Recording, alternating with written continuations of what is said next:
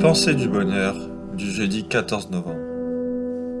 Montre à ta famille et à ton entourage à quel point ils sont importants. Pour commencer, je dirais qu'il existe deux types de familles. Celle que nous avons choisie et celle qui nous a choisis.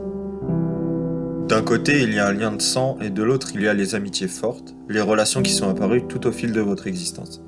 Et selon moi, ces deux types de familles sont importants pour un bon équilibre au quotidien.